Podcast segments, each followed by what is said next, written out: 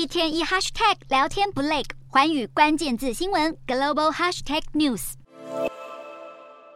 大口吃着火锅，中国自从解封以来，民生的消费也陆续恢复。不过，过去的高经济成长或许早已回不去。虽然中国政府十七日才会公布二零二二年度的 GDP 成长率，但根据世界银行的预估，二零二二年度中国的经济成长只有二点七趴，比全球的二点九趴还要低，更可能创下毛泽东过世以来第二惨的纪录。而展望二零二三年，中国多个省也陆续公布了经济成长的目标。最高的是海南省，将目标定在九点五趴；最低的是天津市，只有四趴。其他的省市则是落在五到六趴之间。由于许多省市二零二二年的 GDP 都没有达成当初设立的目标，有中国官员就认为，即使防疫松绑了，二零二三年要实现高成长还是很有难度。